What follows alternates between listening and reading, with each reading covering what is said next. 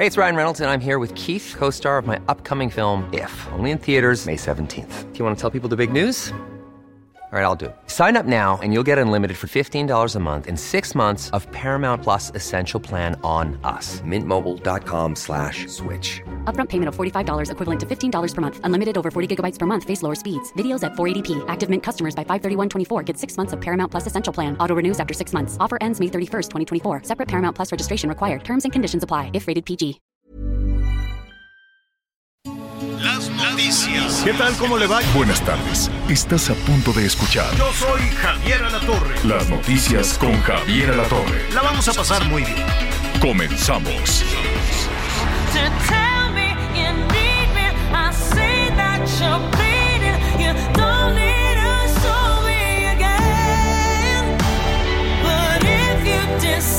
to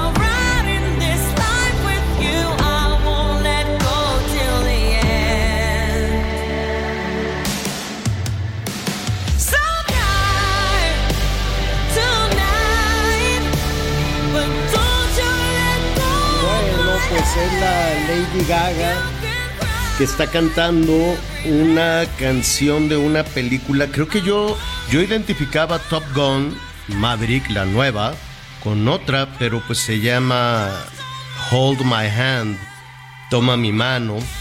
Está buena, está como de película, ¿no? No es así de que, ay, voy a poner la de Hold My Hand con la Lady Gaga. No, o sea, no, no, sí, como que no se te antoja, como que no es- es- se te antoja mucho, pero pues forma parte de, de las películas. Este, Anita y Miguel insistían en que una de Pinocho tristísima iba a ser nominada y ganar los Óscares.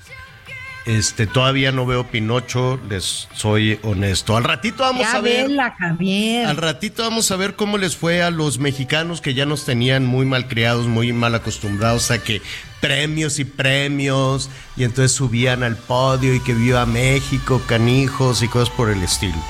Pues ya, y ahora pues estuvo, bueno, en realidad la producción tampoco, tampoco fue tan intensa. Este, al ratito le vamos a decir, bueno, evidentemente Pinocho se va a llevar el Oscar, se está ganando todos los premios por, por- en un, en un este, animación, ¿no? ¿Cómo se dice? En, en animación, sí. Y lo que Mejor película de animación. Sí, la mejor película de animación. Saludos, felicidades a Guillermo del Toro. Qué bueno, nos da muchísimo gusto que sigue pues eh, recibiendo reconocimientos a su talento, que es muchísimo, muchísimo. Él insiste en que no es una película para niños, él insiste en que la animación no es únicamente para niños, que también es una animación para adultos. Al ratito le vamos a presentar ahí todas las novedades. ¿Cómo estás, Anita Lomelí? Muy bien, Javier, qué gusto saludarlos. Pues hoy, hoy los les mando un abrazo desde el Museo de Economía MIDE, aquí en la calle de Tacu- Centro Ya porque, decía pues, yo- Aquí está, fíjate que el informe de la fiscal Ernestina Godoy. Entonces vine a chismear, vine a ver de qué estaban hablando y Mm. dije, muy bien, ya eché un ojito, ahora me vine al techo, a donde está eh, pues Mm. Sí. unos salones preciosos para distintas actividades, porque este es un museo interactivo, muy, muy interesante de cómo Mm. ahorrar lo que vale el dinero, cómo surge el dinero, y también ya tiene también espacio para todas estas criptomonedas, hay un espacio para pues tratar de entender de qué va, así que pues aquí estamos. eh, Y no dejo de comentarte que hoy es el Día Mundial de la Educación, por si a alguien le interesa este tema, ¿verdad? Sí, pues hoy que nos debería de interesar. Que nos debería interesar en todo duda. el país. Te recomiendo, Anita, que estás ahí en ese museo. ¿Qué museo es?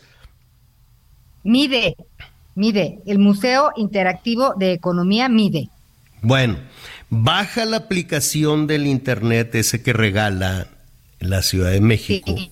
Porque nos está fallando mucho, te oímos así como robotito, tu, ¿no? Entonces, a ver si es cierto. Ah, ok, Ahorita la voy a bajar. A ver si A es ver cierto si que el internet voy. es bueno. Voy y vengo. que el internet es bueno y es gratis.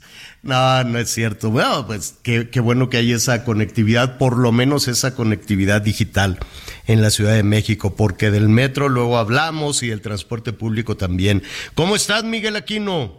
Hola Javier, ¿cómo estás? Anita, amigos, me da mucho gusto saludarlos. Los saludo ya aquí en la zona de Cancún con 28 grados centígrados y una ciudad hecha un caos. No saben el problema que es salir hoy del aeropuerto. Digo, yo no vivo en la zona hotelera, pero salir del aeropuerto, que está muy pegado con la zona hotelera, bueno, pues cada vez se está complicando. ¿Y saben qué? El tema de los taxis aquí en esta zona de este, de este bello puerto y uno de los principales destinos turísticos del mundo, ¿eh, Javier? No de México solamente, del mundo. 30 millones de turistas nada más recibimos el año pasado. Hoy está pasando una crisis severa porque nadie, nadie, absolutamente nadie, se atreve a poner orden entre lo que está sucediendo entre los taxis y entre la gente de las plataformas, específicamente Uber. Tristísimo lo que se sucedió el día de ayer, no solo por los bloqueos, sino por las declaraciones de algunos de los legisladores, que yo siempre lo he dicho, muchos legisladores no sirven absolutamente para nada. Resulta que los encargados de la movilidad, resulta que los encargados de los reglamentos de movilidad en el estado de Quintana Roo, quienes se tienen que poner a trabajar precisamente para poner en, en orden en esto, dijo que en cinco meses, en cinco meses van a ver cómo va a quedar los nuevos reglamentos y las nuevas leyes para que Uber empiece a entrar por lo pronto, como diciendo, pues ahí si siguen ustedes bronqueando, yo en cinco meses les aviso cómo voy con el nuevo reglamento, Javier. Válgame. Oye, este tema de, de, los taxistas tiene mucho tiempo. Yo recuerdo, yo me quedé con una muy mala impresión de la Riviera Maya y de Cancún por el costo de los taxis. Entonces, pues creo que me salía más barato cuando tenías que trabajar o te tenías que mover por alguna situación o simplemente esas vacaciones cortas de fin de semana, te salía más barato alquilar un vehículo, un carrito, por supuesto, ¿no? Por supuesto. Que moverte sí, sí. en taxi es una mentada de caro. Por es supuesto que sí, carísimo. Javier. Hay hay traslados, hay traslados de la zona del aeropuerto. Mira, para empezar te voy a decir cuál es el primer problema y es ahí donde se deben de poner a trabajar los legisladores o el instituto. No sé de quién sea responsabilidad, pero hay un grave problema. No hay una tarifa determinada. No hay una tarifa, no hay una, no hay una un tabulador que diga de tantos a tantos kilómetros tú tienes que cobrar esto. No, ellos cobran simple y sencillamente como se les da absolutamente la gana. Ha habido ocasiones, el traslado del aeropuerto de Cancún a la zona hotelera, amigos, para quien no ha tenido la oportunidad de venir a esta bella ciudad, no es un traslado mayor de 15 minutos. Es más, si se queda usted en los hoteles que están cercanos a la carretera de Playa del Carmen, el traslado literal nada más es que te crucen un puente, Javier.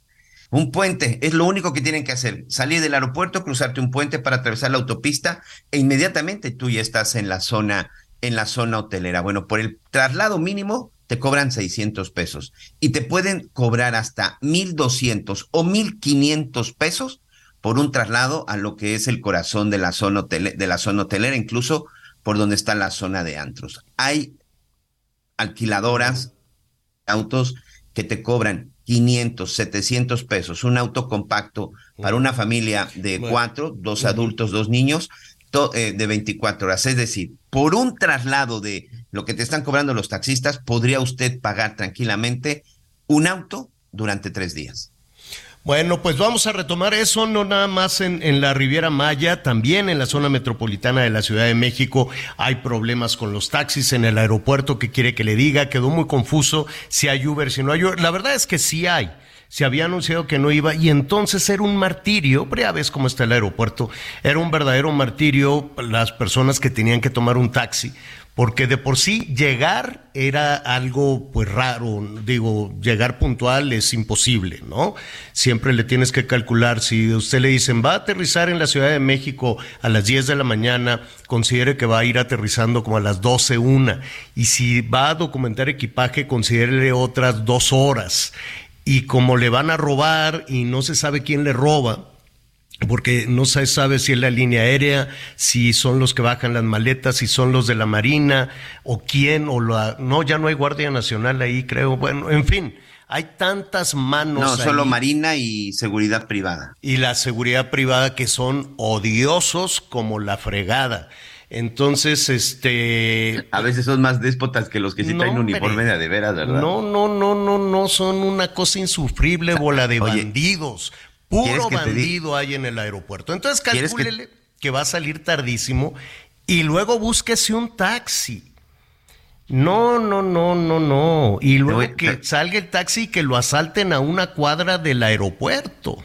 No. El domingo, ¿sabes qué me querían quitar en Mm. el Aeropuerto Internacional de la Ciudad de México? Eh, Porque decían que el paquete era voluminoso. Mi rosca, señora La Torre, tu pero no lo rosca de permití. matre.pan No se, te creo. se Sí, las que querían tragar. Son unos abusivos. Me hace que pan. se la querían comer. Claro. Fue lo que le dije, eso le es digo, lo si que quieres ahorita mejor te doy un pedazo, pero la verdad no te la voy a dar. Háblale a tu Son jefe. unos Y abusivos. en ningún lado dice que yo no puedo entrar con una rosca de pan, Mira, por Dios. son como, son como Y los vas de policías. México a México. Son Claro. como los policías de tránsito a mediodía que empiezan a parar a los de las motitos en la Ciudad de México. Entonces así depende, ya que les empieza a apretar el hambre, este, empiezan a parar motitos y a quitarles la, la comida, así como va. Eh, el ¿Cuándo fue que ven- venía yo sobre Paseo de la Reforma? Creo que... ¿Cuándo venía yo sobre Paseo de la Reforma? Creo que el viernes después, de, después del programa. Y de la nada, ah, de- este, venía un vehículo de estos, unas, como pick-up de policía, se detiene, se bajan así sin avisar, suben un carrito de chicharrón, de ese chicharrón duro que con limón y salsa, y el, y el vendedor se quedó, no le dijeron nada, nada, nada, nada, nada más lo empujaron, subieron el carrito a la pick-up y se fueron. Así de ese tamaño. Dijeron, oye, ¿se te antoja un chicharrón? Sí. Subieron el carrito completo con las chicharrones, las papas, las salsas, y el vendedor pues, se quedó, me volteó a ver así como, ¿qué, qué está pasando aquí? De ese tamaño, pues lo mismo sucede en el aeropuerto. El que le da la gana se roba la comida, se roba las maletas, se roba lo que sea. Es una impunidad total. No sucedió nada con la llegada de la Marina, absolutamente nada con la llegada de, de, de- de la Marina. Es una cosa peligrosísima si tiene por alguna razón que venir a la Ciudad de México, pues si es un trámite trate de hacerlo en otro lado o pues es que llegar por tierra tampoco es garantía. Ya ve que luego te asaltan en las carreteras, al ratito vamos a hablar también de eso. Vamos a hablar de los, eh, eh, bueno, finalmente los taxis pues sí son una mafia, no quiero decir que en todos lados, pero son una mafia porque alguien lo permite. Si no, no. Eh, Esto que está pasando en Quintana Roo, de que ellos van y golpean y deciden quién da servicio y quién no da servicio, es porque algún nivel de autoridad lo permite. A ver, yo quiero ver que, que tú, Anita Miguel, digan, ¿sabes qué? Yo voy a cerrar el la principal acceso a la zona hotelera, aquí voy a cruzar mi carrito y háganle como quieran. Te caen a palos y te vinculan a proceso y te dejan ahí abandonado por el resto de la vida, ¿no? Sin proceso, sin juicio ni nada, y ahí te caen. ¿Por qué a estos señores no? Pues es un asunto muy sospechoso y no nada más en la Riviera Maya. En cualquier parte del país, cuando un servicio de esa naturaleza toma la ley en sus manos, es porque puede. ¿Y por qué puede? Porque la autoridad no hace nada. ¿Y por qué no hace nada la autoridad? Porque en muchas ocasiones, no quiero decir que este sea el caso de Quintana Roo, ni de la Ciudad de México, ni de muchas zonas metropolitanas en este en este país donde el transporte público es una, es una lata, ni, ni vaya, en, muchos destinos turísticos siempre hay problemas con el tema de los taxistas. Bueno, ¿por qué? Porque en muchas ocasiones las propias autoridades forman parte de ese gremio. Eh, acuérdense que aquí teníamos funcionarios federales que tenían flotas de taxistas. ¿Cómo se llamaba el marido, el, este, este que fue del Seguro Social y de, ay, ¿cómo se llama? ¿En qué, ¿en qué época? Eh, con Peña Nieto, este que se casó con una compañera ahí también de periodista. Este, bueno, ahorita, Ahorita ahorita, te- ahorita, eh, recuerdo que también fue titular del Seguro Social y cosas por el estilo, que tuvo varios cargos. Y creo que el legislador, o era legislador, tenía una flota de taxis. Él mismo tenía 100 placas de taxis. Entonces, muchos niveles de autoridad, muchos niveles municipal, estatal y federal, pues no hacen nada porque los tienen agarrados, porque dicen, oye, pues si tú formas parte de esto, tú tienes un montón de placas y hacen negocios con las placas de los taxis. Me quiero imaginar que por eso no este, ¿cómo se llama? Que por eso no. Enrique Rocha, gracias. El de- no, no era seguro si era de la Comisión Federal. Ah, con de, razón no lo encontramos. de electricidad. Gracias, gracias, muchísimas gracias. Nos están eh, in- informando nuestros, nuestros, eh, nuestros amigos. Eh, gracias, Palafox. Bueno, entonces, este, pues por eso. O si no, o si no, como que por qué en muchísimos casos las eh, diferentes niveles de autoridad. Uno que porque que es que no son los tiempos. ¿Cómo que no son los tiempos? No, que porque el costo político y que no vamos a poder hacer esto, ¿no? Y, y entre que el costo político y que no, pues ahí está la impunidad. Esa es, esa es toda la cosa. Atención, hay taxistas que son muy buenos, hay taxistas que son muy decentes, hay taxistas que su familia y su comunidad están orgullosos de ellos y tienen el vehículo en orden y tienen todo limpio. Pero tanta tramitología para un taxi, pues también es mucha oportunidad para la corrupción, hombre. Situaciones de esta naturaleza es una enorme oportunidad para que funcionarios de diferentes niveles le den una mordida y una tarascada a toda esta, a toda esta situación. Pero en fin, ya lo estaremos retomando, vamos a ver qué está pasando, vamos a ver este de qué, de qué, qué está sucediendo. Y pues bueno, pues ya van dos, ¿no? Le decía, pues si tiene planeado venir a la Ciudad de México, piénseselo muy bien. Si tiene planeado ir también a la Riviera Maya, pues busque las alternativas. Ya lo dijo el gobierno de los Estados Unidos, emitió una alerta. Ayer lo comentábamos, ¿no? Emitieron una alerta y le decían Sí. a sus turistas, aguas con el transporte, aguas con los taxis y con los choferes de Uber, que yo tampoco meto las manos al fuego por el Uber, ¿eh? No, no, también, y hemos bueno. tenido- No, mira, Y hemos tenido casos de, de secuestros, de ataques y también, y también de asaltos, por te voy a supuesto. decir algo, ¿eh? He conocido a mujeres y hombres de distintas edades, ¿no? Gente mayor y además madres solteras, porque a todos les pregunto y me platican su historia, que se quedaron sin chamba y de un día a otro entre la crisis dijeron, bueno, pues tengo mi cochecito, pues le voy a entrar, este, entre que encuentro otra oportunidad, ¿no? Entonces, hay, como bien decías, no podemos generalizar. Hay unos taxis y Ubers que pues realmente son ampones, pero también hay mucha gente decente que lo que trata es de salir adelante. Entonces, pues es una tragedia que pudiendo capitalizar y ganar todos, porque necesitamos que vengan los turistas. En Cancún, eh, pues otra cosa, más que el turismo, pues tan importante no hay. No son, es lo único que mantiene, y no solo Cancún, ¿eh? Digo, Eh, Claro. todo el yo estado.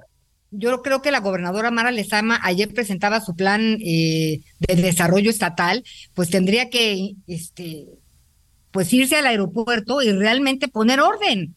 Y no solo, y no solo el tema es el aeropuerto, Anita, de repente nos quedamos con el tema del aeropuerto, porque es lo que en este momento, pues, por ejemplo, la Embajada de los Estados Unidos, el gobierno de los Estados Unidos lo que dice, alerta cuando lleguen al aeropuerto, alerta al tomar un taxi, incluso alerta al tomar un Uber por el riesgo que está representando y les piden que usen otras alternativas. También la movilidad dentro del, del propio, de la propia ciudad dentro de los propios cancunenses. Ahorita, por ejemplo, hay una serie de, ya saben, ahora con esta ventaja de los chats y los, y los, este, y también los chats que existen y los grupos en Facebook y, en otras redes sociales. Ahorita, por ejemplo, hay una gran convocatoria por parte de todos los ciudadanos, de la gente que vive aquí, para que el próximo viernes no se use ningún taxi. ¿Por qué?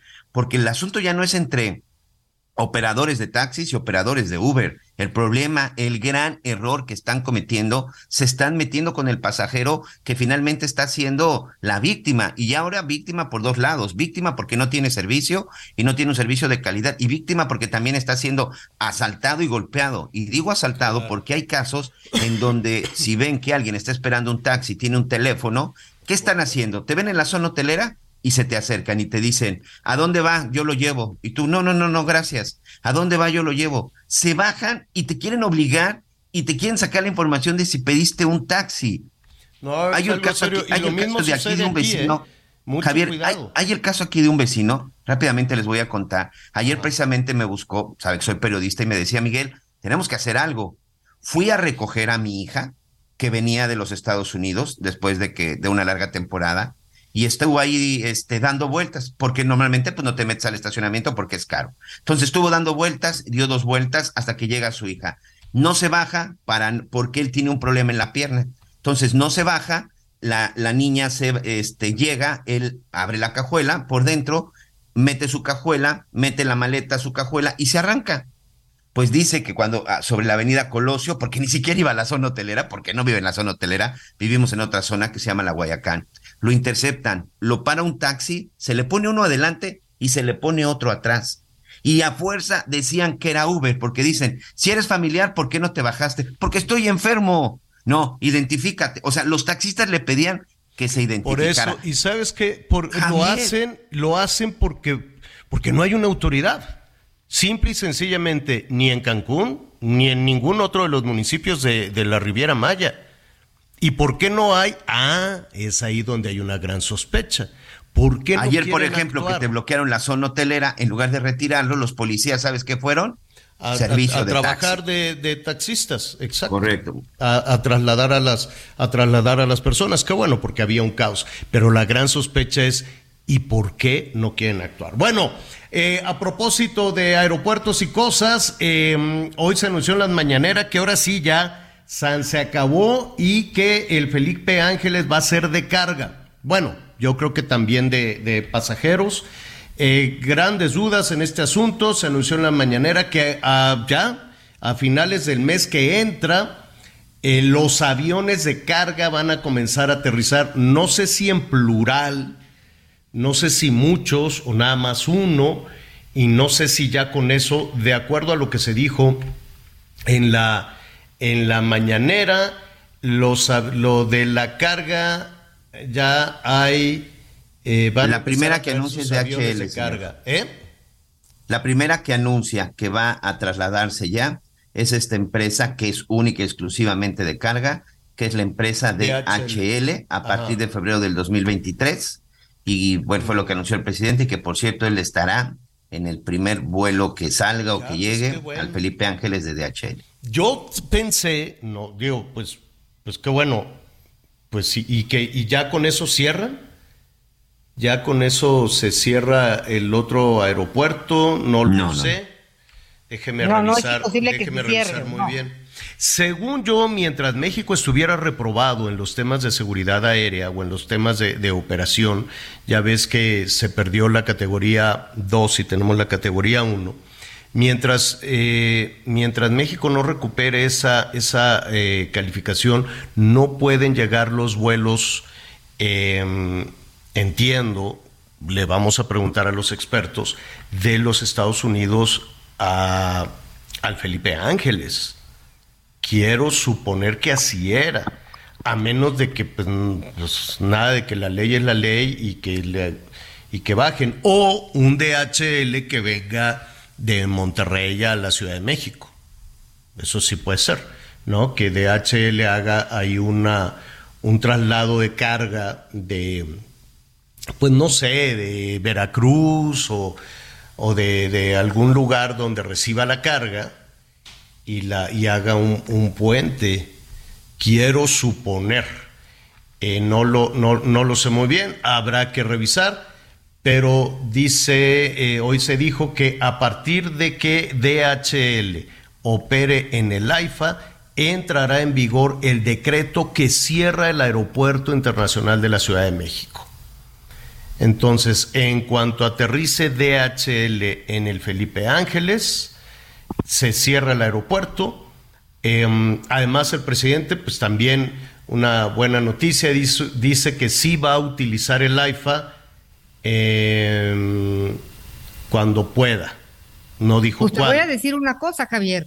Este, yo he tratado, como en seis ocasiones, de salir del Felipe Ángeles, pues para trabajar, pero necesita uno salir que a las 7, 6 de la mañana para aprovechar el día. No hay vuelos. No, no, hay. no hay vuelos. Y en la tarde. Hay vuelos a las 2 de la tarde y luego regresa hasta el jueves. O sea, muy complicado tratar de armar un vuelo de trabajo en el Felipe Ángeles. Es la realidad. Pues Más por eso, yo creo que por eso tampoco.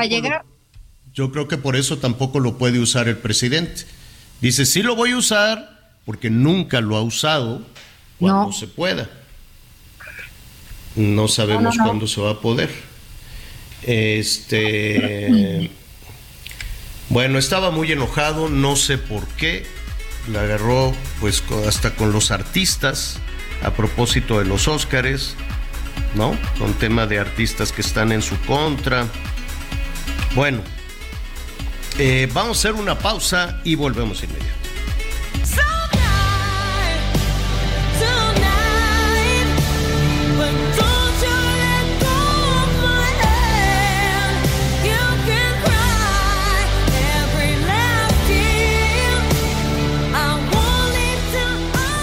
Conéctate con Javier a través de Twitter, arroba javier-alatón.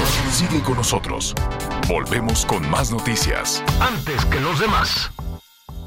Todavía hay más información. Continuamos.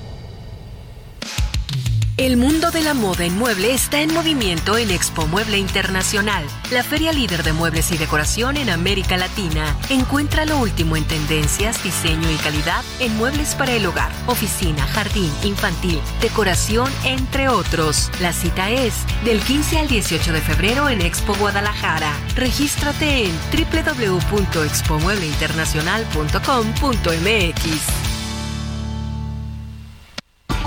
Las noticias en resumen.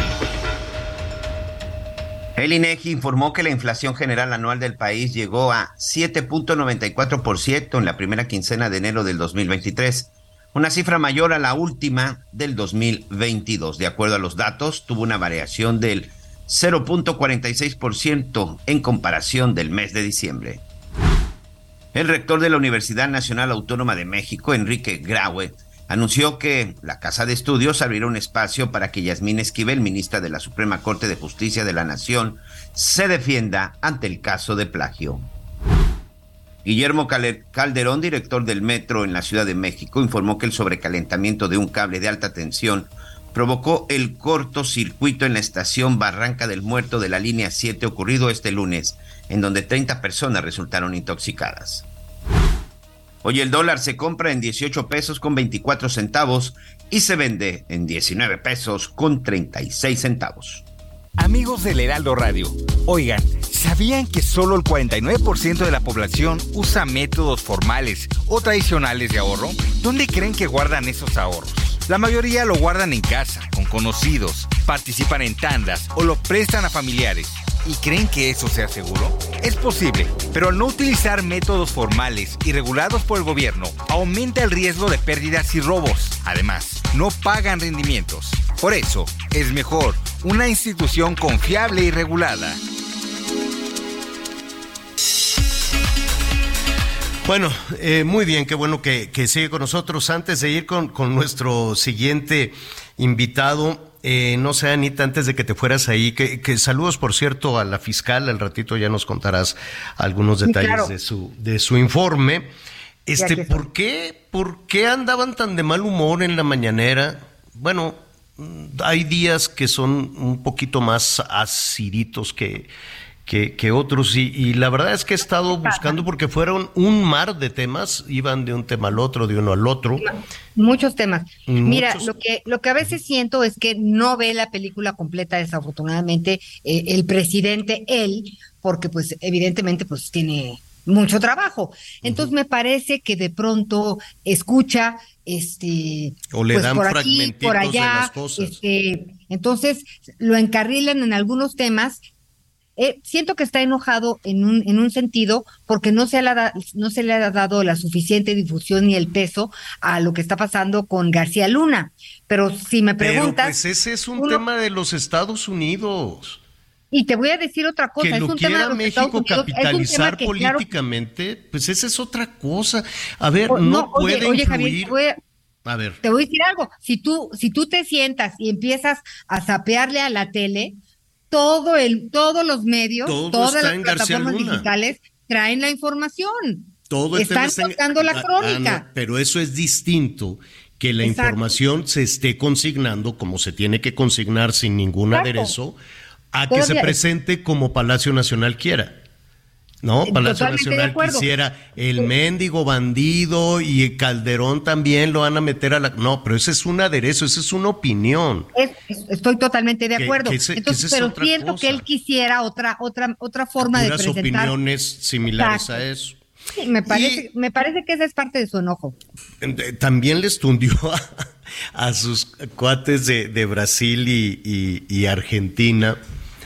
Ay, Dios. Mire, a ver rápidamente, ¿qué pasa? Ayer se reunieron los presidentes de, de Brasil, de, de Argentina, Fernández, Alberto Fernández, y el de Brasil, Luis Ignacio Lula da Silva.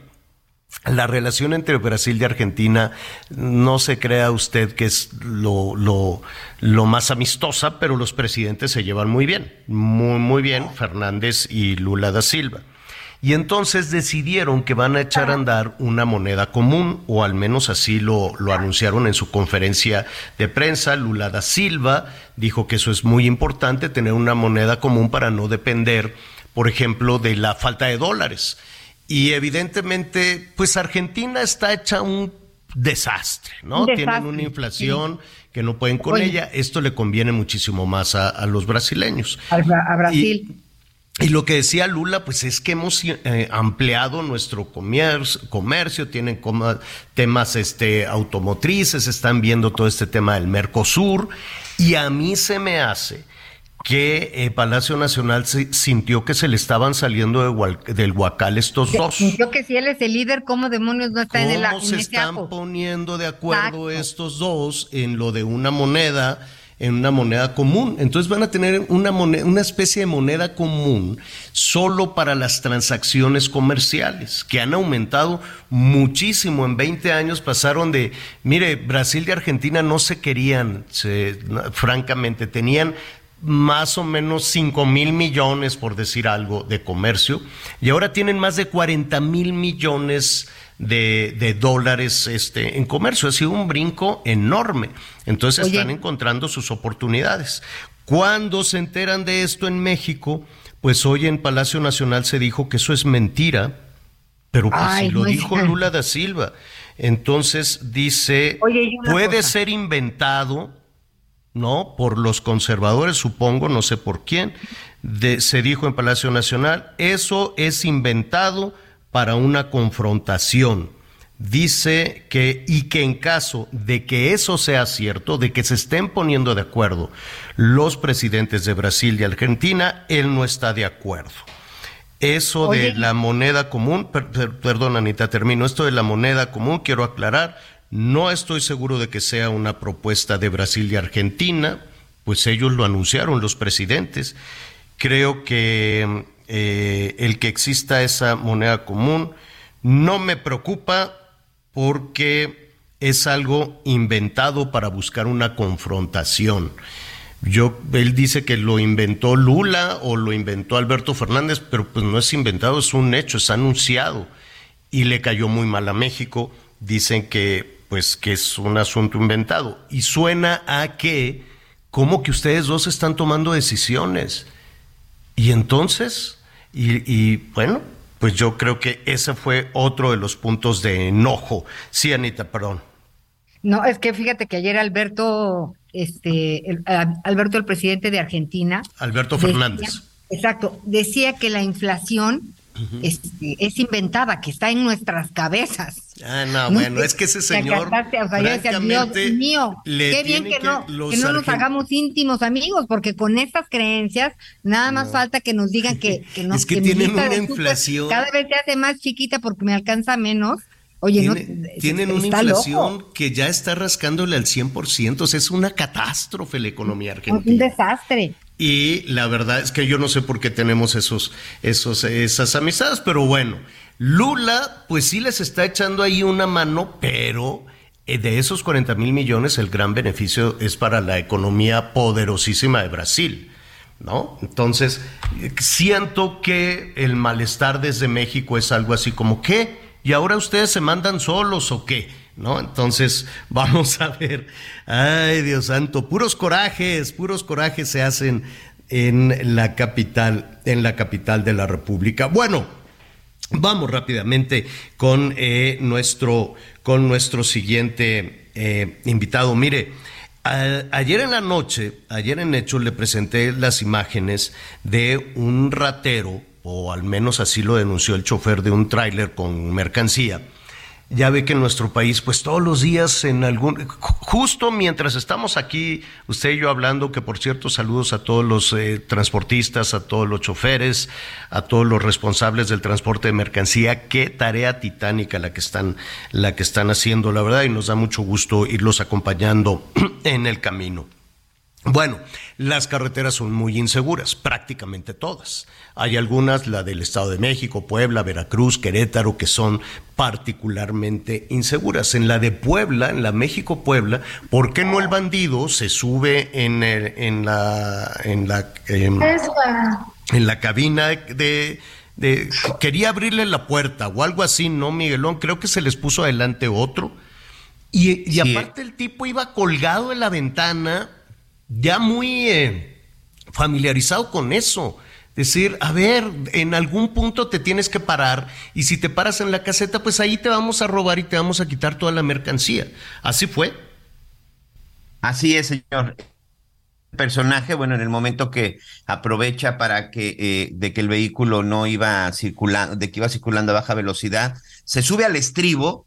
El estribo es esta parte donde uno se apoya para subir al tráiler y entrar a la cabina porque es la parte muy alta. Sin embargo, en ese momento el trailero aceleró y sí se lo llevó varios kilómetros y el vehículo, en el video se ve claramente como el, este, el personaje que va ahí colgado, bueno, pues le hacía señas a un auto, un auto que iba adelante, e iba adelante porque son de estos vehículos que les llaman muro que evidentemente es en donde iban, en donde iban los cómplices. El asunto es que en algún momento, cuando ya logró bajar la velocidad, este sujeto brinca y escapan. Es la información que tenemos hasta el momento, Javier.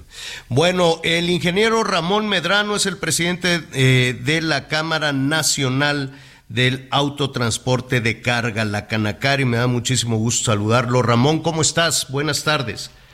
Hola, qué gusto saludarlos. ¿Cómo están? Oye, este incidente de la México-Puebla, eh, ¿te sorprende? ¿Sucede? ¿Qué está pasando en las carreteras? Pues es uno de tantos, es uno de tantos que tenemos, la verdad.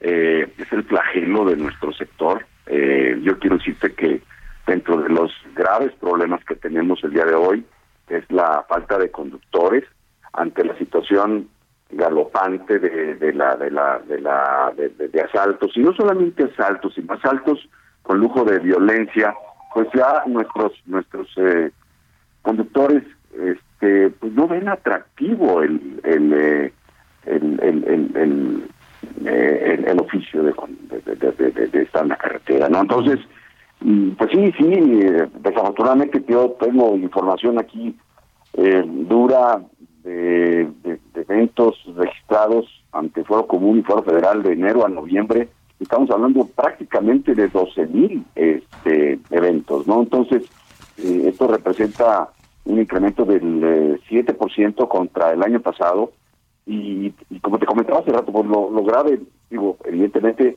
el daño al patrimonio es importante, la carga, la, los, los equipos, eh, los tractocamiones, los remolques, pero sobre todo la violencia con que están sucediendo estas cosas. Claro. Eh, eso es, es francamente muy grave, muy preocupante y, y Oye, Ramón, este, antes de antes de, de abundar un poquito en las cifras, porque eso es definitivamente muy muy ilustrativo, uno no se imagina cómo un, un- un vehículo de ese tamaño, ¿no? Que son vehículos enormes, este, puedan, pues, lo, lo puedan detener con una, con un automóvil. ¿Cómo, qué, qué, qué pasa? ¿Qué, qué, ¿Cómo logran desviar y asaltar un vehículo de, de ese tamaño y qué instrucciones les dan ustedes a sus operadores? ante todo, ante todo el cuidado por la vida. Nosotros no, no arriesgamos en, en ningún momento a nuestro operador. Es, eso es lo más importante que quiero recalcar. Nosotros creemos que lo más importante es que se cuiden ellos. Eh, sí, hay muchas formas como nos pueden detener, eh, bloqueos, eh, eh, muchos, muchos, muchos eventos suceden cuando la unidad por alguna razón está, está parada, o sea, los, los, operadores, pues, bueno, mm, tratamos de que paren lo menos posible, pero en ocasiones bueno, tienen que parar para situaciones que tú comprendes, alimentos, etcétera. Y ahí es donde suceden más eventos de, violencia. Pero también eh, el hecho de que haya vehículos como este, que pues simplemente, oye, eh, los, los, los rebasan, le sacan una pistola, eh, tenemos eventos grabados de, de, de, de- tiros, balazos a, a- los camiones. Entonces, pues los obligan a parar. O sea, no estamos hablando de que simplemente se les pongan enfrente, les tiran el balazo. Ese es el tema. Claro. Em, tenemos, eh, la Canacar tiene cifras de, ya nos decías que tienen entre enero y noviembre del 22, eh, más Sí. o menos 12 mil, 12 mil em, asaltos, ¿así es?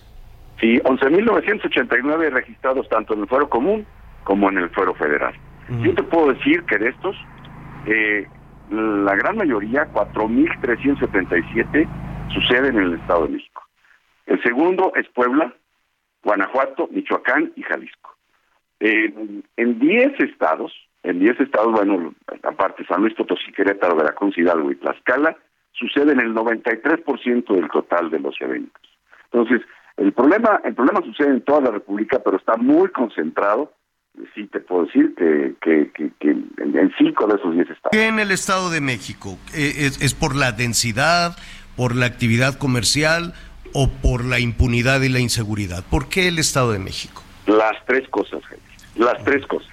Mira, eh, muchas muchas eh, rutas eh, son prácticamente urbanas, entonces ahí es donde es más fácil, este, ante una situación de un bloqueo irregular, mm, mm, pues para la circulación y salen y te asaltan.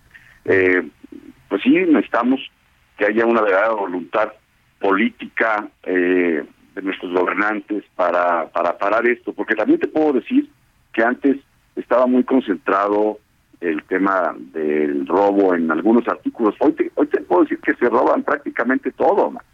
Eh, estamos hablando de principalmente alimentos y abarrotes, pero refacciones, productos En automotrices. ese, en ese orden, van, van en Primero, ese orden, primero alimentos y abarrotes o, qué es lo que alimentos y más roba? abarrotes, alimentos y abarrotes este, con un 8.57%. Fíjate qué interesante porque la dispersión es muy grande. O sea, al decirte yo que se, que se roban todo y que el 9%, que es el mayor, son alimentos y abarrotes, pues se están robando todo. La segunda, la, la segunda es refacciones, productos automotrices y electrónicos 4.15, materiales para construcción 3.37, línea blanca 1.28%, pero otros, en eso otros entran hidrocarburos, productos de limpieza, medicamentos, eh, ropa, calzado, cartón, plástico, químicos, representan 82%. O sea, esto con esto te estoy diciendo que se roban todo. Hemos tenido eventos muy graves recientemente de autos sin rodar. O sea, se están se están parando las las las, las madrinas, los los los este, vehículos de transporte de autos nuevos y, y, los bajan, bajan, bajan dos, tres, cuatro vehículos, o a veces se llevan toda, toda, todo el tráiler, ¿no? Este, sí, el problema es Ahora, grave. si se roban electrodomésticos, autos que no han sido utilizados, como dices tú, autos sin rodar, ¿qué más? Medicinas, eh, electrodomésticos, es porque hay un mercado para todo eso, quiero suponer. Por supuesto, y ahí es donde creemos nosotros que debe haber una labor de inteligencia importante con una voluntad política para, para tratar de este problema. Le- Desafortunadamente, todo eso está dentro de la informalidad y, y pues ahora sucede con más frecuencia que, que también el vehículo en sí es, es, es, es, eh, es consecuencia del robo. Antes se robaba la mercancía, ahora, ahora se roban los camiones también y en algunas ocasiones eh, pues ni siquiera aparecen nuestros operadores, o sea, estamos hablando de, de temas ya muy graves. Qué, qué- qué tremendo. Ahora, esconder un camión de ese tamaño, esconder una caja, un tráiler, una, una, una- una, mm, vehículo de ese tamaño no debe ser sencillo. Estamos hablando de, de gentes ya muy organizadas. Sí, muy organizadas y mm, digo, a ver, habrá que, habrá que, a- aquí hay una ausencia de investigación, hay una ausencia de autoridad, a lo que voy. Si se roban el vehículo, si se roban esa cantidad de mercancía, es porque pueden y es porque inevitablemente debe de haber un nivel de autoridad en una abierta vinculación con la delincuencia para que este tipo de cosas sucedan o no. Sí, así es. Sí, hay, hay toda una, una cadena de suministro paralela, irregular, informal, alrededor de todo esto. Porque no me digas que no pueden ver. No sé quién vigila las autopistas. La verdad, yo ya me perdí. No, no sé. Pues no sé La si Guardia es- Nacional, es- es la Guardia Nacional. Pero habrá suficientes la elementos porque de pues. desapareció y eh, sus, sus funciones fueron tomadas por la Guardia Nacional. Pero nosotros creemos que falta mucha presencia de ellos en las carreteras. Lo que tú acabas de decir, viste en el clavo, hace falta una labor de inteligencia, de investigación, para, para atacar en dónde se están Claro. mm, vendiendo. Imagínate que en esa labor de inteligencia y de investigación se den cuenta que está involucrado también algún nivel de autoridad para que esto suceda. Y entonces sí, a ver cómo, a ver cómo van a actuar. Y, y, a- además, eh, yo no sé cuántos elementos de la Guardia Nacional, porque pues están ocupados con desde cuidar al metro hasta otro tipo de tareas civiles. Este, ¿tú sabes cuántos elementos estarían destinados a cuidar el movimiento de mercancías en el país? Mira, Javier, en el, en el marco del PASIC, del programa este para la inflación, el presidente re- reconoció que el robo al autotransporte era ya una causal inflación en los alimentos. Y él dijo que había 12 mil elementos listos para salir a carretera para cuidarnos. Yo mm, Listos, pero no han salido. Pues yo no los veo, Javier. Yo, yo, yo circulo mucho en las carreteras. Ayer recorrí 500 kilómetros de carretera.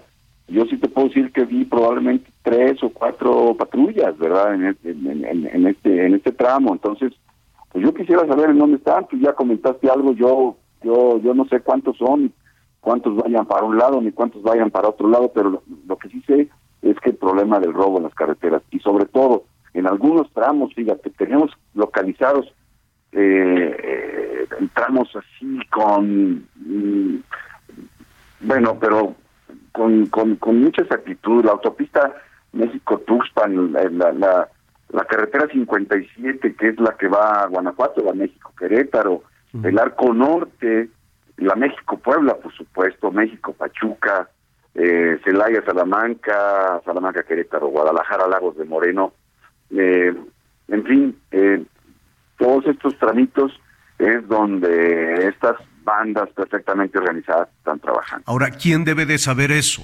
Los gobiernos municipales, estatales, el gobierno federal. Es decir, ya sabemos cuáles son las carreteras este, y las autopistas peligrosas, peligrosísimas, no solo para el traslado de mercancías, sino también para las, eh, para las personas. A, a ver, ver un retén que no sabes de quién es, te da terror. Da terror ver un retén en una carretera con uniformados que no sabes si son delincuentes o son policías o son del ejército o qué son. Y en esos retenes también se roban todo, desde personas hasta mercancías. ¿Quién tendría que actuar? Sí, pues yo creo que esta es una labor importante de la Fiscalía y, y nosotros hemos pedido, fíjate, nosotros le pedimos directamente al secretario de Gobernación que se hiciera una, una, una gran mesa de seguridad del autotransporte en el cual estuvieran involucrados eh, los gobiernos federales, estatales y municipales, donde pues no se trata aquí de echarle la pelota a uno, Claro, al ¿Y otro, qué les otro, dijeron? que ¿Y qué les dijeron? y- ¿Que sí? pues pues sí reconoció el secretario que era un problema de seguridad nacional y quedó en convocarnos, más. pero pues aún estamos esperando que esto suceda, ¿no? Pues eh, te agradezco muchísimo, te agradezco muchísimo Ramón, Ramón Medrano, presidente nacional de la Cámara del Autotransporte de Carga. Qué calamidad, qué pesadilla lo que están sufriendo y por tu conducto un saludo a todas las y los involucrados en el transporte de mercancías en este país. Gracias Ramón. Muchísimas gracias a ti, a nombre de todos mis compañeros, los operadores que están en la carretera y que seguramente nos están escuchando, decirles que de parte Canacar, nuestra solidaridad y nuestro reconocimiento por ser unos verdaderos héroes por estar Así en la carretera. Tienes toda, toda, toda la razón y tan abandonados, la verdad, que los tenemos en muchísimas, en muchísimas ocasiones. Muchísimas gracias, Ramón. Gracias a ti. Hasta pronto. Vamos a unos anuncios y volvemos.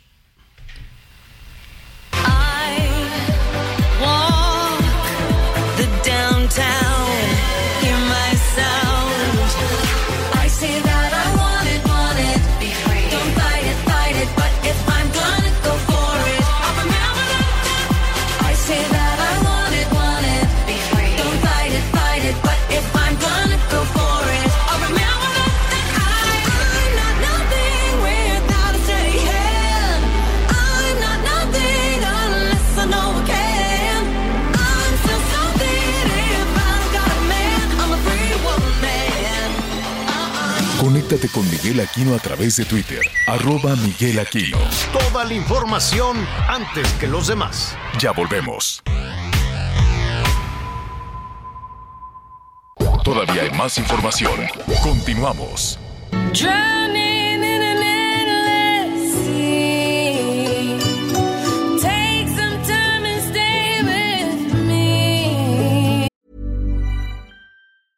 I'm Sandra, and I'm just the professional your small business was looking for. But you didn't hire me because you didn't use LinkedIn jobs. LinkedIn has professionals you can't find anywhere else, including those who aren't actively looking for a new job but might be open to the perfect role, like me. In a given month, over 70% of LinkedIn users don't visit other leading job sites. So if you're not looking on LinkedIn, you'll miss out on great candidates like Sandra. Start hiring professionals like a professional. Post your free job on linkedin.com/people today.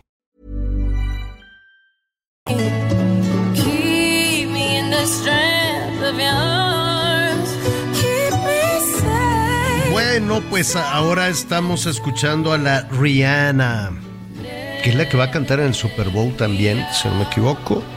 Está eh, con esta, em, esta, el tema de Black Panther Wakanda Forever, que tampoco le he visto, le soy honesto, no se me antoja nada, pero pues este, la canción Lift Me Up está nominada. Bueno, este, ¿cómo nos, cómo nos fue? ¿Cómo le fue a los cineastas, a los cineastas mexicanos? Pues yo, yo siento que bien, simplemente el estar en las nominaciones, simplemente estar en el tema, incluso en todo este recorrido previo a los, a los Óscares, pues es, es bastante bueno. Acuérdense que hacer películas no es enchilame otra gorda, ¿no? El, el- el tema del cine No. es lento, la, no- no- los, toda la industria, no es que sea, bueno, sí, sí, es un poquito desesperante, porque en lo que se buscan los guiones, se ponen de acuerdo y luego acaban una película y descansan ahí un rato, hasta para hacer un anuncio es una cosa desesperantemente lenta, pues imagínense, tampoco pueden estar así como en la industria de la radio, ¿no? El, eh, estaba yo platicando tanto con, con Alfonso, con Alfonso Cuarón en su momento también de este mismo tema con González Iñárritu, de, de, de cómo quienes hacemos este programas en vivo traemos una dinámica, un rush absolutamente distinto al, al concepto de tiempo y de maduración de los proyectos de quienes trabajan en guiones, en literatura, en este pues en todo lo necesario para hacer una película o hacer una producción, hasta para hacer un corto te puedes tardar en ocasiones muchísimo, muchísimo tiempo. Linet Puente, qué gusto saludarte, ¿cómo estás?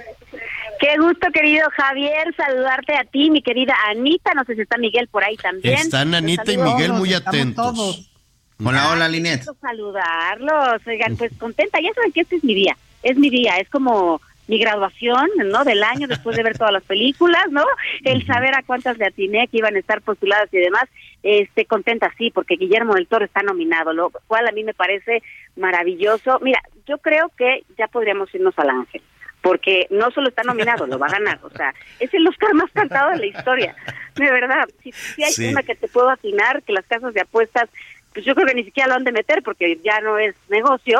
Es esa, ¿no? Porque definitivamente eh, os- eh, se va a llevar el Oscar como mejor película animada por por por esta cinta hermosísima de Pinocho que si, si ustedes ya la pudieron ver, no sé si estarán de acuerdo conmigo. Anita y Miguel ya la vieron y les encanta. Ah, Yo no le he y visto. lloramos y lloramos y lloramos. Bueno, exacto, es para verla con una caja de pañuelos desechables, tremenda porque es tremenda, es oscura, pero es la animación es hermosa, un trabajo artesanal que hicieron incluso muchos animadores de Guadalajara que estuvieron involucrados, ya sabes que Guillermo el Toro siempre tratando de meter de alguna manera la mano mexicana en su trabajo, además de que pues él es mexicano, ¿no? Eh, una película que además ha ganado todo, ha ganado todos los premios y está nominado a todos, así es que bueno, esa, esa ya no es noticia, y, y, bueno, nos seguimos alegrando de la misma manera como si hubiera sido una sorpresa.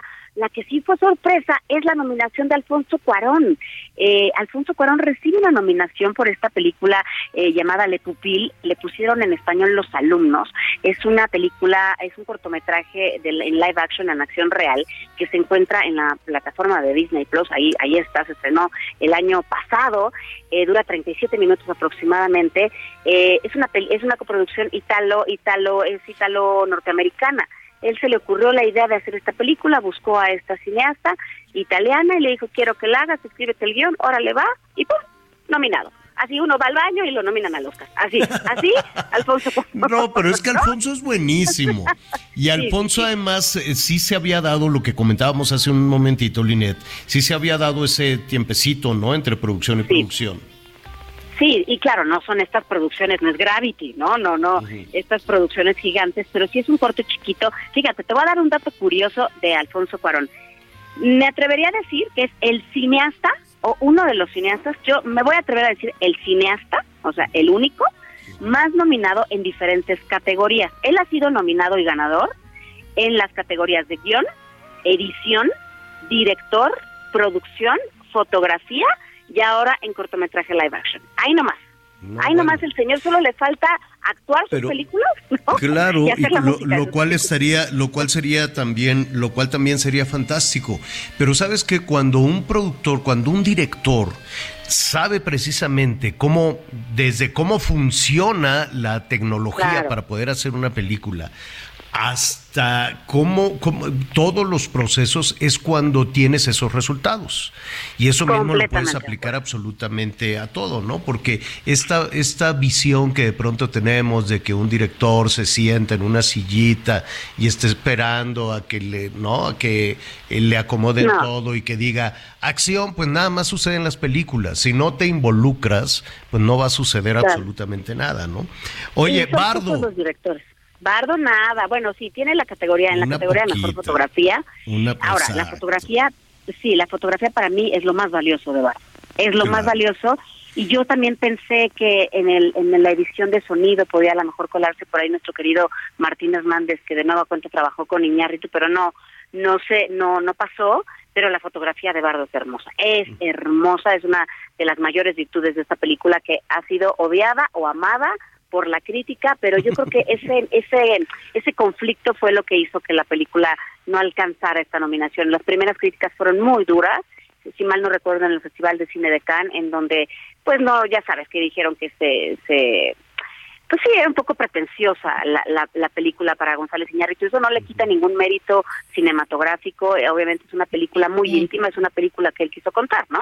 Claro, muy personal, definitivamente. Muy personal. Y, y algunas, algunas de, de las escenas, y bueno, ya que estamos hablando de cinematografía o que estamos hablando de fotografía, para quienes no han visto Bardo, que es una, es una película compleja, es una película densa, desde luego, y lo que yo platicaba con, con González Iñárritu es que habría que llegar a ver Bardo y tomar lo que tú quieras, y tomar el espacio que tú quieras y quedarte con lo que tú quieras, porque si no sufres al tratar de armar toda, to- toda una compleja, una, una historia que va y viene y que es muy complicada. Quédate con aquello que te guste. Si te quedas con la fotografía, quédate con la foto. Si te quedas con Claro. el sonido, si te quedas con la magnífica, a mí me pareció magnífica actuación. Pues Ah, no, bueno, prácticamente de Jiménez Cacho, claro. de Jiménez Cacho, desde luego, y prácticamente de Sí, todo, sí, de todo el elenco, pues quédate también con eso, no hay que sufrir el cine, hay que quedarse con aquello que, que nos puede Claro. gustar. Y la Ciudad de México eh, wow, wow, se ve, se ve increíble, se ve increíble en Bardo y Así forma es. parte de esa fotografía, ¿no? Claro, y obviamente también están, a pesar de que no es el fotógrafo Alejandro González Iñárritu, están sus ojos ahí. Eh, o sea, quien conocía y todos los recovecos de la Ciudad de México era él. El diseño de, de producción también de, de se me acaba de ir el nombre en este momento, pero ahora les digo, el mexicano también ganador del Oscar, este, también estaba ahí. O sea, al final es un trabajo que, que nace desde ahí. Entonces, de alguna manera, pues sí, también está nominado eh, Alejandro González Iñárritu, porque sí, como bien lo dices, son estos cineastas que crean el concepto desde que lo sueñan hasta que lo llevan a papel y hasta que lo vemos en la pantalla grande, como lo hace James Cameron con un Avatar, que por cierto está nominadísima también, como lo hace Sí. este, Dem- Dem- Demian Chazelle con, con esta película de Babylon, que para mí, yo sí le lloro que no haya estado tan nominada como yo hubiera esperado que Eh, lo estuviera, tienes, ¿no? tiene- tienes toda la razón. Yo no he hecho la tarea como, como Linet Puente, que es la, la especialista número uno en este momento en todo, eh, en, en toda la cuestión de la industria cinematográfica. Felicidades, Linet, siempre tus comentarios. Y, y no es casualidad, Gracias. ¿no? Y no, no es casualidad. Tú como, como Alfonso Cuarón, pues te involucras en absolutamente todo Me, me para poder apasiona, hacer me apasiona el cine. para poder hacer los comentarios. No las hemos visto, no he hecho la tarea, Anita y Miguel sí han hecho la tarea, yo no. Y este, y, y- y no, no se me antojan todas, voy a ser honesto. No se me antojan todas. Babylon mm, sí me gustó, ya lo comentaremos después. No, Sí, sí. em, no me sorprendió que las nominaciones que, que que tuvo en su actuación para los Globos de Oro no se repitieran. Honestamente, no, no, Sí. no me, me hubiese gustado, pero no, no me sorprendió que no sucedieran. Y este, tengo ganas de ver Argentina 1985. peliculón y un gran trabajo que además tiene que, o sea, nosotros como periodistas la tenemos que ver tremendo. Hay que decir que, que Argentina, el país Argentina, independientemente de la película Argentina 1985 que lleva de nueva cuenta a Ricardo Darín como protagonista de este filme, eh, a, a quien tiene gran, gran historia con el Oscar. En 1986 recibieron su, su primera su primer Oscar y en 2018, 19 si mal no recuerdo, ganan también 2008, miento, otra ahorita te lo voy a te lo confirmo.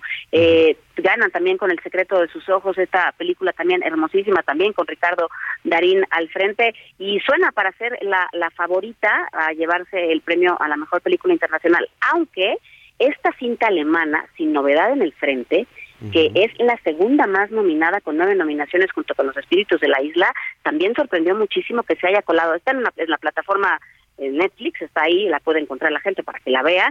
Es un peliculón que el año pasado sorprendió a- al ser nombrada una de las mejores películas del 2022 y tiene nueve nominaciones, entre ellas la de mejor película, mejor película internacional y, y muchas otras más. Entonces ahí se podría llevar ese premio, eh, igual que esta película de todo en todas partes al mismo tiempo, que también está nominadísima, tiene 11 nominaciones, que creo que también ahí va a estar. Y los Fabelman de Steven Spielberg, no se la pueden perder ahora No. que se estrena en el cine. Bueno. Se estrena, Dice- no sé si este o el siguiente. Dice eh, nuestro productor Leonel Sánchez, que también es cineasta, que también está muy metido en la industria cinematográfica, que la mejor es Los Espíritus de la Isla, de Martin Ay, voy a diferir, voy a diferir. A ver, si es una gran película con un guion espectacular, yo creo que el guion tiene que ser para, para ella, la fotografía es hermosísima, pero yo creo que, a mí- es que a mí como película me gusta ver un poco más de espectacularidad. Creo que tiene, una, tiene que ver con una cuestión de gustos, pero las actuaciones son maravillosas. Creo que el, el Oscar puede ser o para Colin Farrell o para Brendan Fraser por este papel que hace de, de, la, de, de, de Dwayne, la película La ballena. Este, una, o sea, eso es espectacular. Creo que el guion el guion original es para Martin McDonough, que es el escritor y, y guionista y productor de esta película Los Espíritus de la Isla, que también se va a estrenar en los próximos días. Este, en la pantalla grande, no estoy segura si sí llega a la pantalla grande o solo a plataforma. De, Ah, no, qué tristeza. Yo la quiero ver en el cine. Anita Lomelí, te quiere. sí te quiere- cine, ¿eh? ¿Perdón? ¿Qué pasó, Oye, sí, sí, yo creo que sí llega al cine, creo que sí llega al cine. Sí, Creo no me sí gusta verlas en la tele, me quedo dormido. No, Así, y esta cinco, particularmente hay que verla con cuatro, pum, me duermo. Anita Sí. Lomelí Ah. quiere preguntar. Oye, pues, pues estaremos muy pendientes. La verdad es que esto de los Óscares y sobre todo cuando hay mexicanos involucrados, este, pues estamos todos muy pendientes. Y sí hay que ver las películas, pues para ver por dónde está, pues por dónde van las tendencias y, y, y lo nuevo. Pero algo que les quiero recomendar, independientemente del Oscar y, y de todo este tema de, de los premios, es una película que los va a dejar sin aliento. Se llama Ruido y es una desgracia. Una desgracia. Es la primera gran película, parece ser, de Netflix en este año. Y por tragedia, por, por desgracia, retrata la epidemia de personas desaparecidas en México.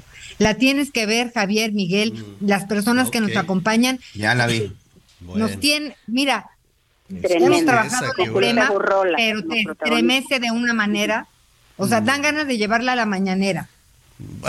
De acuerdo. No, bueno. Bueno, No creo que le bueno. quieran dar play, ¿eh?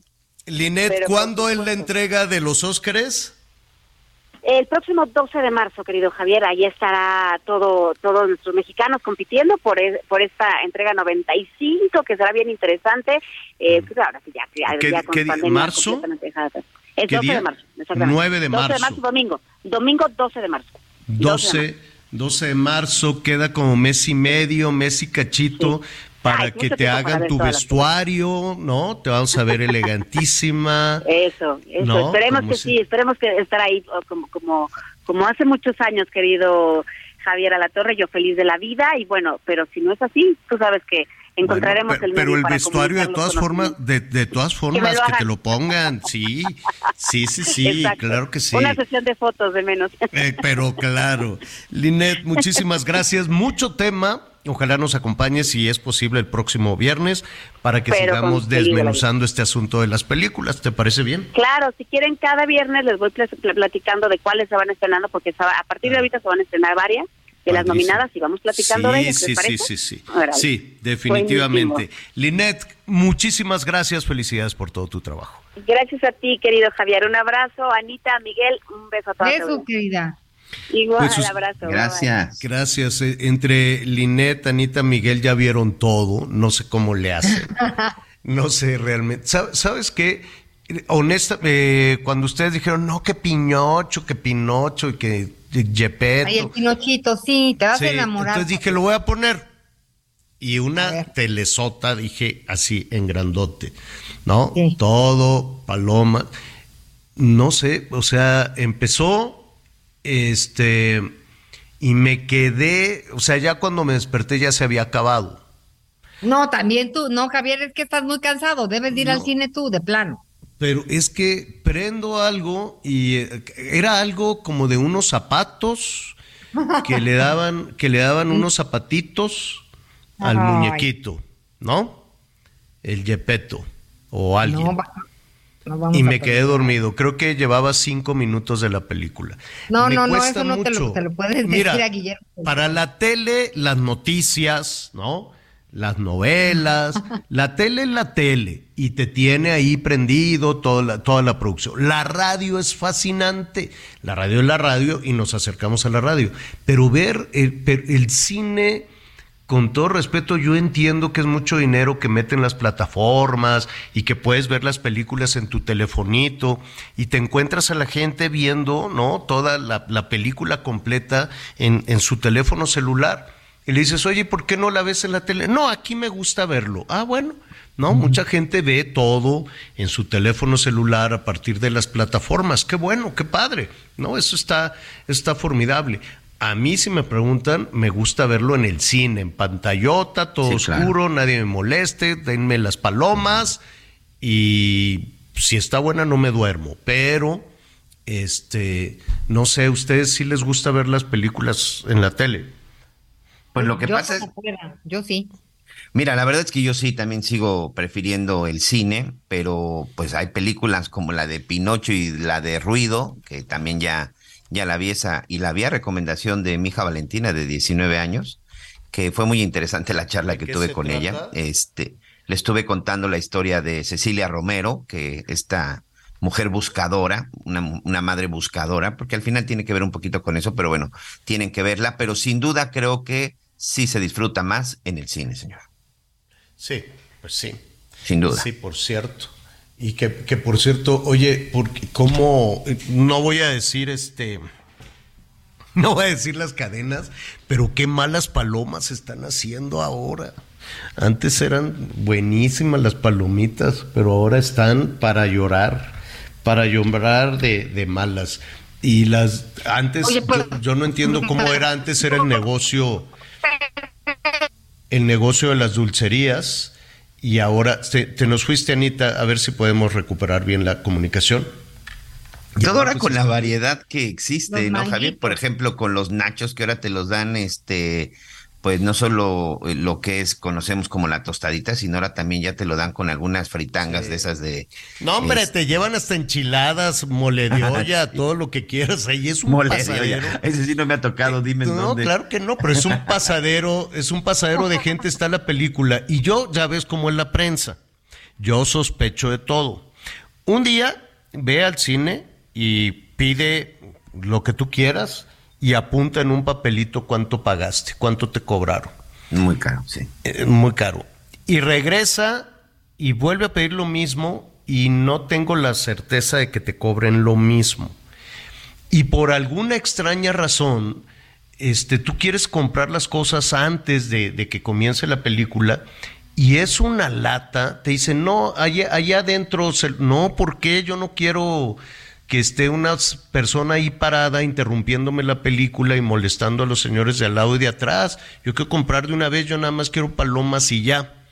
Híjole, pues es difi- dificilísimo, se enojan, no sé qué. Entonces yo digo, están muy raros estos que a fuerza te quieren vender allá adentro este, las enchiladas y fritangas y yo nomás quiero palomas. Y este, pues tengo mis dudas. Y luego tan, tan oscuro y que no sé qué y que es tanto y que apúrese y la gente suelta el dinero. Dije, qué raro, qué raro, qué raro está esto de que empieza la película y en ese momento entran un montón de personajes a tratar de vender cosas. Bueno, a ver, estábamos hablando de la situación de, los taxis, decíamos que hay de todo, ¿no? Hay, taxistas que se preocupan por ofrecer un buen servicio, pero definitivamente la percepción que se tiene de todas estas no, no, no necesariamente son sindicatos, son gremios, son organizaciones que este, pues están operando en, pues en total impunidad, ¿no? En total impunidad en diferentes este, zonas metropolitanas. Estamos viendo lo que ha pasado y la falta de, de- autoridad o de acción deliberada o no de las autoridades en este en el caso de la Riviera Maya. Ángel Iván Olvera es profesor del TEC de Monterrey. Le agradecemos muchísimo, experto en economía, desde luego, le agradecemos muchísimo la comunicación con nosotros. Ángel Iván, muy buenas tardes. Hola, muy buenas tardes. Muchas gracias por este, comunicarse conmigo. Al contrario, al contrario, te buscamos precisamente para conocer tu opinión respecto a, a esta situación que no es nueva, nos queda muy claro, esta situación incluso agresiva de los taxistas de imponer mm, imponer su, su ley independientemente de, de los acuerdos judiciales que pueda que pueda haber. ¿Cómo interpretas tú la falta de acción de las autoridades y la impunidad con la que en algunas zonas, en particular cuando tiene que ver eventos turísticos, actúan algunas organizaciones de taxistas? Sí, mira, es una cosa un poco preocupante en el punto de que este tipo de acciones no fomentan la competencia económica. Nosotros justamente es lo que abogamos, es lo que pedimos, una mayor competencia económica. Cuando se, mono- se monopoliza eh, el transporte vehicular solamente para que tú puedas tener un servicio de taxi a través de, por ejemplo, en un aeropuerto, solo lo puedas tomar en, este, a partir de ciertas compañías que están ahí, se prohíba la competencia, por ejemplo, de todas las aplicaciones, lo que genera es un punto donde hay una menor competencia. Y esto se ve impactado en precios, en calidad de servicio, o en que pueda suceder este tipo de eventos que lamentablemente hemos visto no solamente ahorita, sino a lo largo de los años.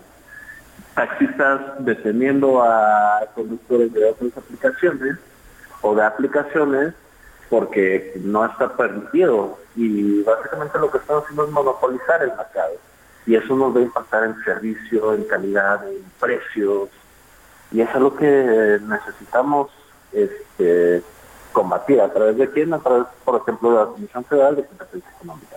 que ha hecho su trabajo, pero también es una labor titánica.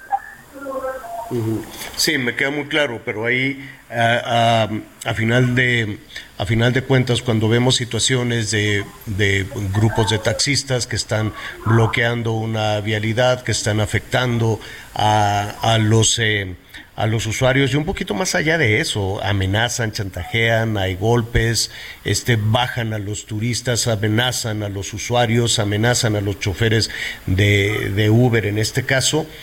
Eh, y esto es en total impunidad. Sí, entiendo las consecuencias que todo esto pueda tener, pero para que eso suceda se requiere, quiero suponer, pues un nivel de complicidad con las autoridades, ¿así es?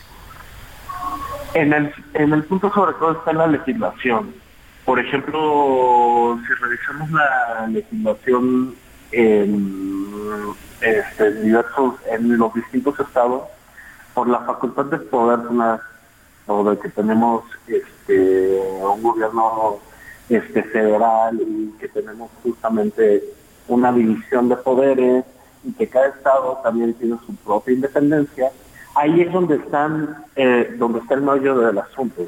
Por ejemplo, si en la ley local se dice que solamente puede tenerse un servicio de transporte que está validado por el gobierno, ese es el tipo de complicidad que nos está pegando en que se permita ilegalmente, y hablo ilegalmente porque un retén de taxistas no es algo legal. O que Exacto. te detengan una realidad no es algo legal. Entonces ahí Ángel, sí es donde Ángel, la ley de- Ángel, se nos viene eh, el corte encima. Aguántanos un segundo, por favor, en la línea.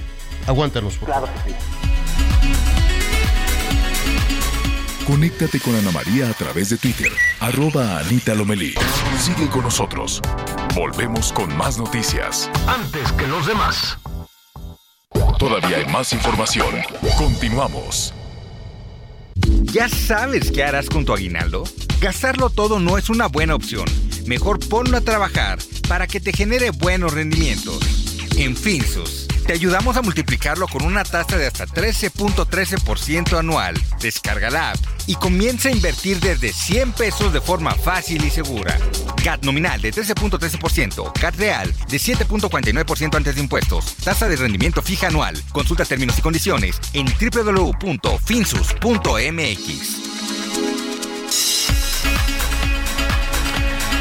Bueno, eh, estamos platicando con el eh, profesor e investigador Ángel Iván Olvera, profesor del TEC de eh, Monterrey. Ángel, gracias por, por darnos este, estos, estos minutitos en, en el corte comercial.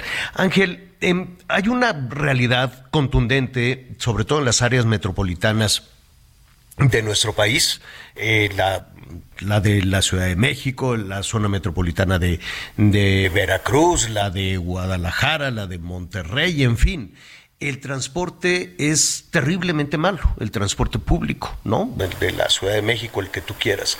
Y hay una gran demanda de servicios, ¿no? Habría un mercado enorme para taxis, pero para taxis que además podrían este, ofrecer un mejor servicio, eh, sobraría incluso la demanda, alcanzaría para servicios de plataforma.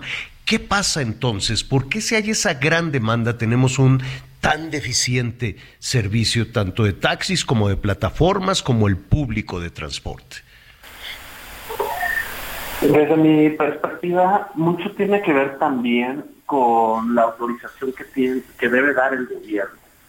¿Por qué? Porque al final del día, si un servicio de taxi público, digo, es privado, pero vamos a decir que es público, un servicio de taxi, para que este el taxista puede estar conduciendo, necesita ciertos servicios, necesita pagar placas, todo este trámite burocrático que hace el gobierno, lo que genera es una elevación de costos. Entonces, como están incurriendo en estos costos, no les gustaría tener esta competencia que en teoría tiene un costo menor. En teoría, ¿por qué? Porque no tienes que pagar unas placas este, de taxi. No tienes que pagar cierta, este, ciertos requisitos, ciertas regulaciones que debes cumplir. Pero lo que debiéramos hacer justamente para tener mejores servicios, para fomentar la competencia y que la población en general se vea beneficiada, es justamente comenzar a disminuir este tipo de, limitantes legales que tenemos y pasos que pide el gobierno para poder hacer, porque si es, si algo que como consumidores necesitamos. Además, ahorita que mencionas la demanda, y eso es algo muy relevante, tenemos la demanda de servicio de transporte. Y dentro de esa demanda hay distintos mercados.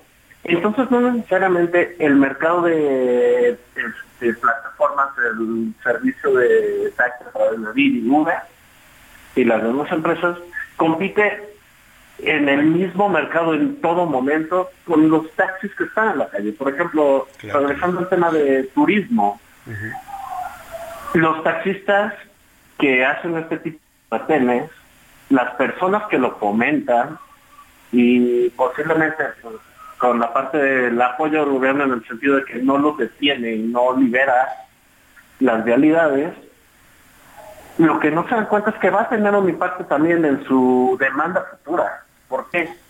Porque si extra- personas del extranjero, personas que quieran ir a ciertos lugares turísticos, o zonas metropolitanas también para conocer, van a comenzar a decir, no es tan ahí. Bueno, ya lo dijo Estados Unidos, ¿no? Ya desde ayer les envió una advertencia a los eh, norteamericanos, una advertencia de viaje, una alerta de viaje hacia la Riviera Maya y les dijo a todos los turistas, a todos los norteamericanos que quieran viajar, aguas con el transporte, aguas con el taxi, aguas con el Uber, hay situaciones de violencia que lo pueden poner en, en riesgo. Y, no es un asunto menor, no, es como una llamada que nadie atenderá.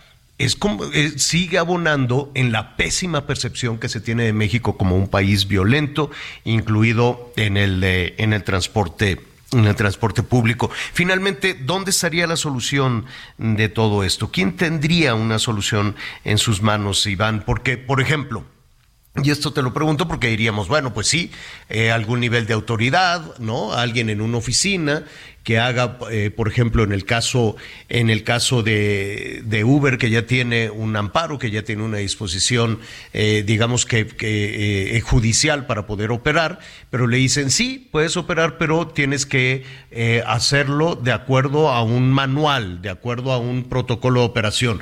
Ah, muy bien, dime cuál es el protocolo de operación. No, todavía no lo tengo. ¿Y quién va a hacer ese protocolo? No, pues lo van a hacer los, diputados. ¿Y de cuándo acá los diputados legales de Quintana Roo van a sentarse a definir o saben cuáles son las necesidades de mercado, del mercado público, del mercado turístico, para garantizar que la demanda de servicios se cumpla? Ya sabemos que los legisladores no saben hacer absolutamente nada, por eso son legisladores, por eso son diputados. Si supieran hacer algo, estarían haciendo otra cosa. ¿Qué opinas tú como investigador? ¿Quién tendría que solucionar eso? ¿Un diputado? Desde mi punto de vista, de forma inicial necesitamos una presión social a través de los canales institucionales. Para mí el canal institucional más adecuado para comenzar a abrir este debate y que se haga la legislación como se debiera realizar para abrir y generar mayor competencia es a través de la Comisión Federal de Competencia Económica. Okay. A través de la que ofrece ciudadanos y ciudadanos podemos poner denuncias y podemos solicitar y abrir casos si tenemos la duda y vemos que, por ejemplo, en la legislación local se dice que solamente hay un servicio de taxi específico en ciertas zonas. Uh -huh. Eso va en contra de la ley de competencia. Claro. Entonces, a partir de la Comisión Federal de Competencia Económica, desde mi punto de vista, uh -huh. la población pudiéramos generar esta presión social. ¿Para claro. qué? Para hacer estos cambios en la legislación que necesitamos y que realmente necesitamos en corto plazo. Eh, ahorita estamos todavía eh, saliendo de la pandemia, no se ha regularizado la situación a nivel mundial y lo último que debemos perder en México es el turismo. Claro. Porque eso claro. es lo más importante. Y si pensamos en competencia económica que nos da un mayor bienestar a la población, uh -huh. necesitamos impulsar esto. ¿Para qué? Para tener un mejor servicio de transporte, para pagar un menor costo, para tener más opciones.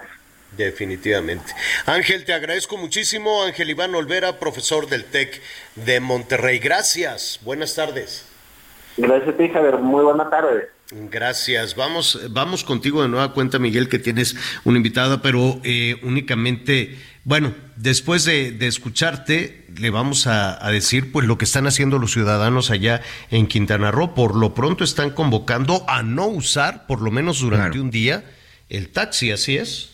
Así es, esto es para el próximo, para el próximo viernes, Javier. La invitación es para que nadie use un taxi y la convocatoria es que todos los vecinos que tengamos que ir a algún lugar a través del chat, bueno, pues vecinos, voy al aeropuerto, alguien que quiera ir, yo llevo mi auto, vecinos, voy al súper, vecinos, voy al mercado, vecinos, voy al hospital. Es decir, la cosa es que entre vecinos, bueno, pues nos podamos apoyar pero hacerle sentir a los taxistas, que por supuesto la gente en el estado de Quintana Roo, la gente de Cancún, no estamos de acuerdo con lo que están haciendo y sobre todo hacerles ver el daño que están provocando y sobre todo el perjuicio, insisto, no solo en sus bolsillos o en la seguridad, sino incluso en la seguridad y en los bolsillos de mucha, mucha gente en todo el estado y en lo que es el municipio de Benito Juárez en Cancún, Quintana Roo, Javier. Adelante. Pero bueno, vamos a estar, vamos a estar muy pendientes. Ahorita les voy a contar un poquito más al respecto.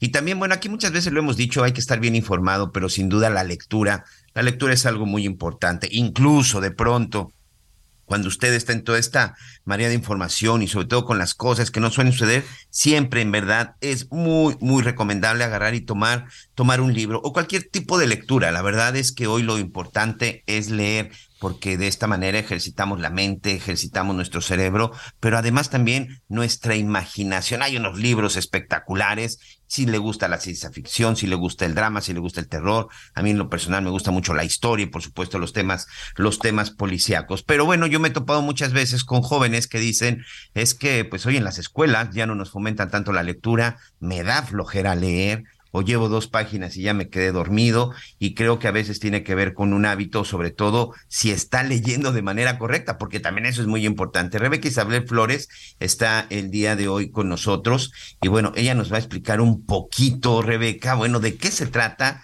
el saber leer. Ella es vocera de Sileo y créamelo, es altamente recomendable. Claro. Vamos a empezar a platicar, pero primero, si me lo permite, Rebeca, decirle a nuestros amigos, anoten este número: 55 23 33 0900.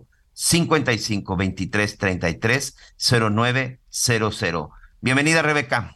Pues muchas gracias, gracias por la invitación y como bien, con, bien comentas por la importancia de leer, pero no solamente leer por leer, sino que realmente tengamos la comprensión, la retención de lo que estamos leyendo, ¿no? Porque creo que eso es muy importante. El 90% del conocimiento de, lo que vamos adquiriendo en nuestra vida proviene de una lectura y no solamente hablamos de un libro, toda la información pues pro, proviene de eso, ¿no? Entonces, pues si Leo nace con esa necesidad muy importante de erradicar esos, digamos que malos hábitos de lectura, al que nos canse, dice que pues la lectura a veces los mitos que nos da sueño, nos da dolor de cabeza, niños con este tema del rezago educativo que todavía no logran todavía establecernos pues precisamente por eso, ¿no? Porque nos puede cansar una lectura. Entonces, si Leo nace con, es, con esa necesidad de, de, de poder y de permitirte aprender lo que quieras en tan poco tiempo por reteniendo toda la información.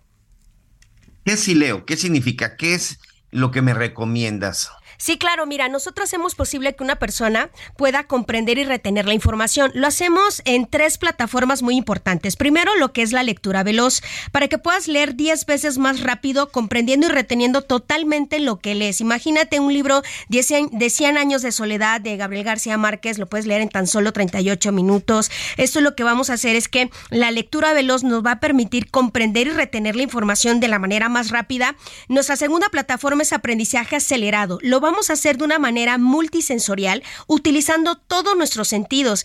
Es un, es un sistema muy lúdico, es un sistema muy divertido, que esto nos va a aprender, nos va a permitir, perdón, aprender de 6 hasta 8 veces más rápido de lo normal. Y la gimnasia cerebral para que puedas, obviamente tengas la oportunidad de tener la agilidad de pensamiento, entendimiento, que puedas tomar mejores decisiones, con nivel de asertividad súper alto, mejoras la memoria, concentración, obviamente tienes todo lo que es la atención. Entonces, con estas tres plataformas, eh, vamos a manejar un sistema en el cual cualquier persona, a partir de niños de 9 años sin límite de edad, puede tener estabilidad, porque no es un conocimiento, es simplemente tener una agilidad de pensamiento y bueno, lo más importante y divertido es eso, precisamente leer y comprender la información. Oye, de pronto, con tanta información o tantas cosas, parecería que para dominarlo, pues tengo que practicar y sobre todo que me puedo tardar mucho tiempo. ¿Cuánto dura o cómo puedo aplicar? Claro, mira, para que tú puedas ser un lector eficiente, eh, este sistema es espectacular. Tan solo cuatro meses, en cuatro meses, eh, asistiendo una hora por semana en nuestras oficinas. Tenemos oficinas presenciales aquí en la Ciudad de México, estamos en la Roma, estamos en Polanco, estamos en Insurgentes, estamos en Reformas, estamos también en World Trade Center. Una hora por semana, de lunes a sábado, desde la una de la tarde hasta las nueve de la noche. Tú decides el día, tú decides la hora. Te digo, es un sistema completamente lúdico. En cuatro meses, una hora por semana, ya eres un lector eficiente. Oye, ¿y en dónde están ubicados? ¿Solo en la Ciudad de México? Estamos en 27 oficinas en toda la República Mexicana. También para aquellas personas que dicen, oye, me interesa tomar este curso, pero no puedo acudir por mis horarios, también lo pueden hacer un esquema online, que bueno, ese sistema pues llegó para quedarse. Igual exactamente es el mismo sistema, cuatro meses, una hora por semana y también en nuestras oficinas aquí en Ciudad de México. Rebeca, la cosa de repente económicamente está difícil. Aquí en casa somos cuatro, tengo dos universitarias.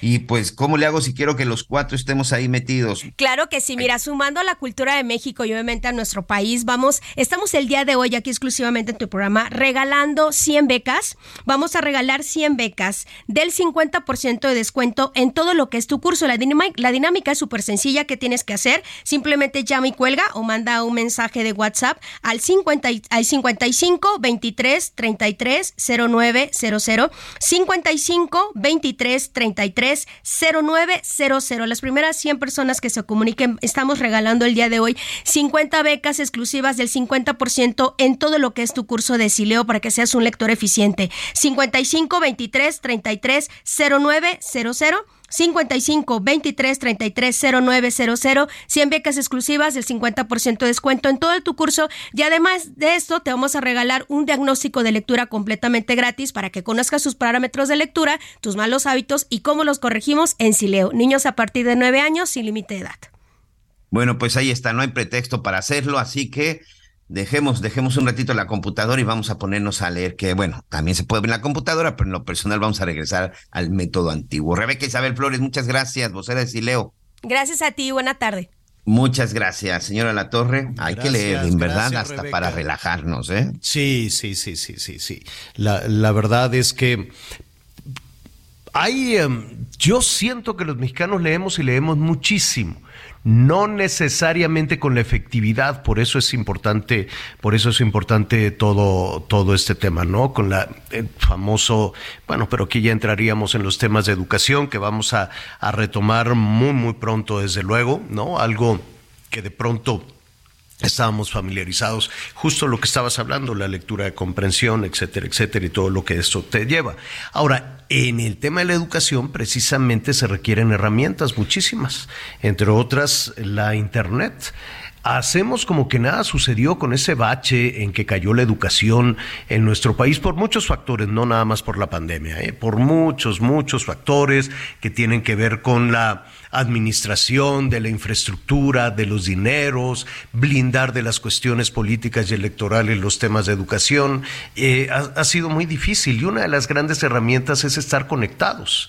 Eso hace toda la diferencia para cerrar también una brecha enorme de oportunidades para niños y niñas en, en este país y no nada más para los niños y las niñas en esa, en esa brecha de oportunidades, también en las ciudades para poder eh, echar a andar, eh, tener la información suficiente o echar a andar un negocio o saber, ¿no? Hacia dónde desplazarte, en fin, la conectividad de una ciudad es un asunto fundamental, no nada más en el transporte, me refiero también digitalmente en el tema de Internet. Ya ayer estábamos hablando precisamente de cómo la Ciudad de México ha avanzado mucho en este tema, ¿no? Que de pronto escuchamos que hay este, un servicio de conectividad vía Internet que ha sido uno de los... Eh, eh, la instalación de estos puntos en diferentes partes del país ha sido una de las metas de Claudia Sheinbaum. ¿En dónde estamos? ¿Cómo le hacemos para este aprovechar toda esta situación? Me da muchísimo gusto saludar a Brenda Escobar. Ella es precisamente directora ejecutiva de conectividad. ¿Cómo estás, Brenda? Muy buenas tardes. ¿Qué tal, Javier? Buenas tardes, muy bien, muchas gracias. Gracias por, Oye, qué reto enorme conectar a la ciudad.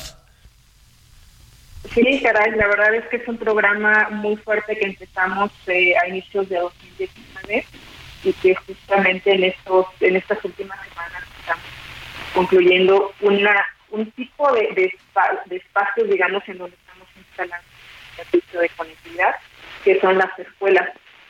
Eh, al día de hoy tenemos todas las escuelas primarias y secundarias de la Ciudad de México con conectividad totalmente abierta y gratis. Son 2.662 escuelas de estos niveles que, que estamos, que de hecho ya terminamos de, de conectar con el servicio de Internet. Ahora, ¿cómo opera, cómo opera todo este programa? Eh, ¿Tú en automático estarías conectado a, a una red de Wi-Fi? ¿Estarías en automático conforme te vas desplazando en la ciudad conectado al Internet o se requiere un paso adicional? Mira, tenemos al día de hoy 29.787 puntos de acceso. Estos puntos son fijos. Eh, en la naturaleza del servicio Wi-Fi es justamente usarlo en espacios fijos, a diferencia de una red móvil, por lo que no da movilidad. Así es importante aclarar. Pero mientras estés en el área de cobertura de alguno de estos 29.000 o más de 29 puntos de acceso, eh, podrás estar conectado.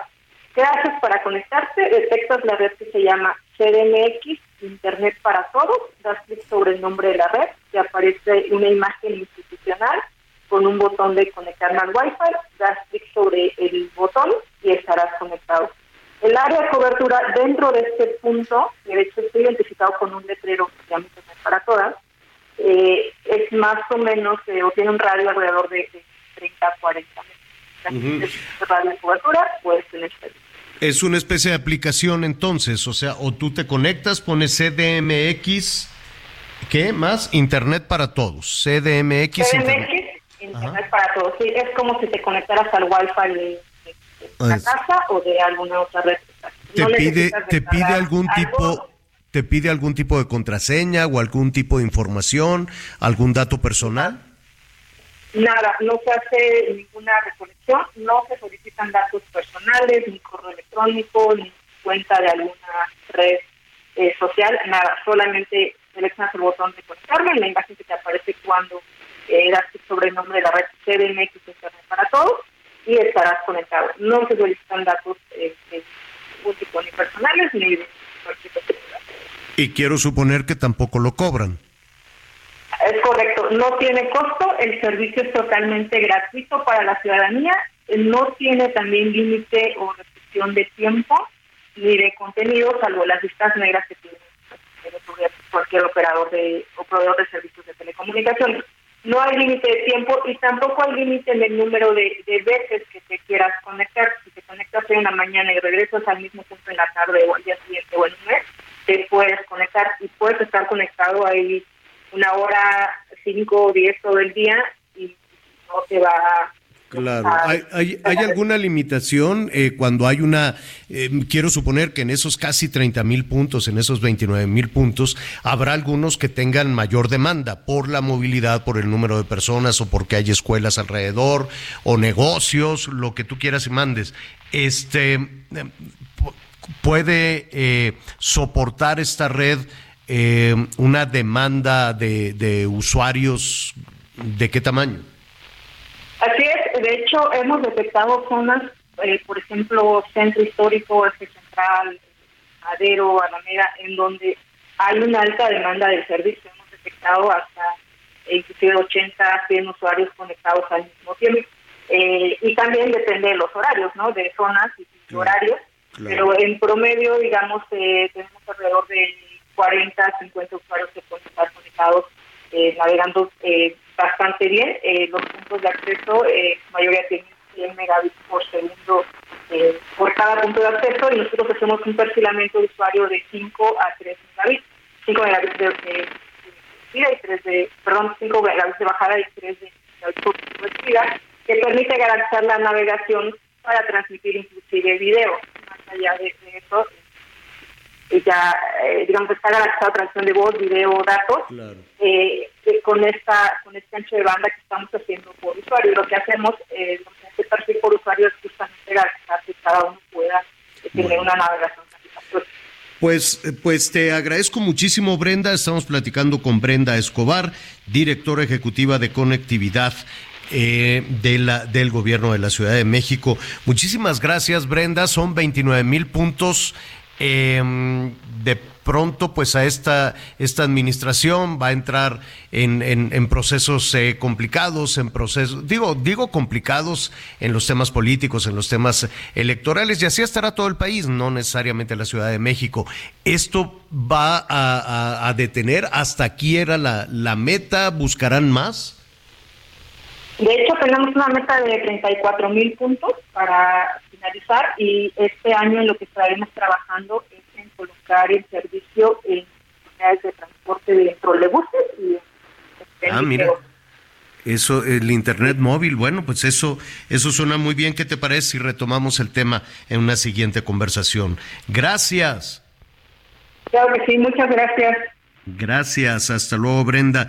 Escuchábamos lo básico, batallamos muchísimo con la comunicación.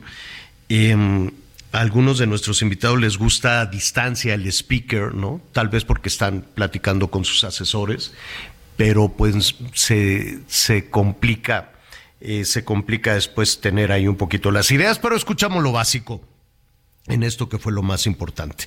Miguel, pues ya nos vamos. ¿Qué, qué arranque la tarde tan, tan complicado? Suerte por allá, espero que no se agarren a catorrazos. Y este, y vámonos mejor por una sopita caliente. ¿Qué te parece?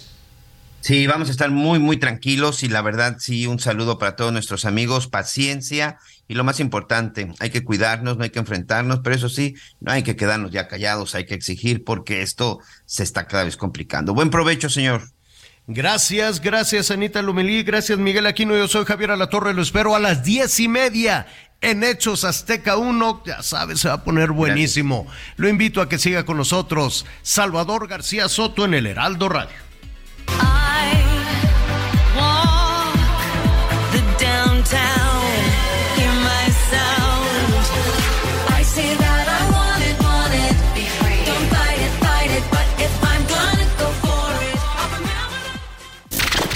Gracias por acompañarnos en Las Noticias con Javier Alatorre.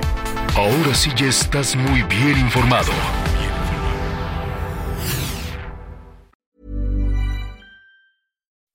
When you make decisions for your company, you look for the no brainers. If you have a lot of mailing to do, stamps.com is the ultimate no brainer. Use the stamps.com mobile app to mail everything you need to keep your business running with up to 89% off USPS and UPS. Make the same no brainer decision as over 1 million other businesses with stamps.com. Use code PROGRAM for a special offer. That's stamps.com code PROGRAM.